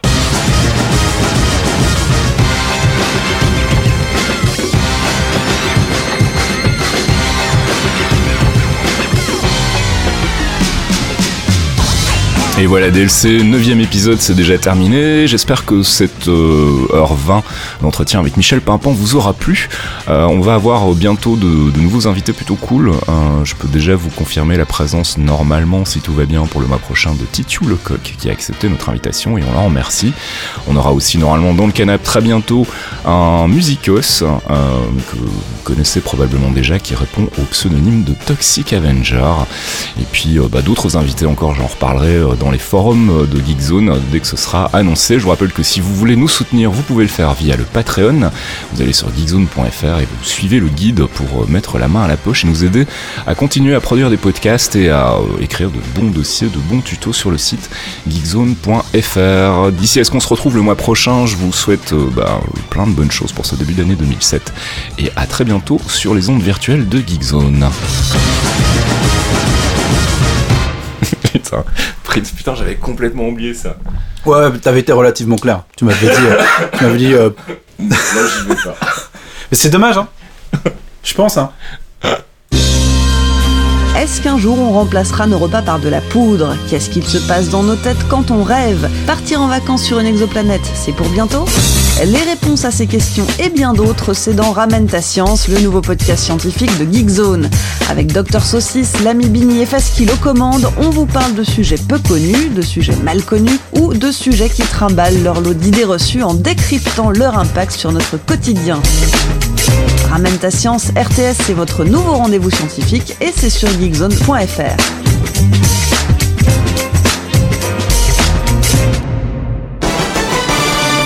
Les clairvoyants, c'est le rendez-vous mensuel de Geekzone présenté par Faskill Fox Monsieur et Archeon, un podcast d'une heure sur le MCU, le Marvel Cinematic Universe, des news, du theory crafting rigolo, des focus avisés pour tout vous apprendre sur l'univers Marvel, et bien entendu un peu de musique. Pour découvrir tout ça, rendez-vous sur geekzone.fr, on vous y attend, amis True Believers.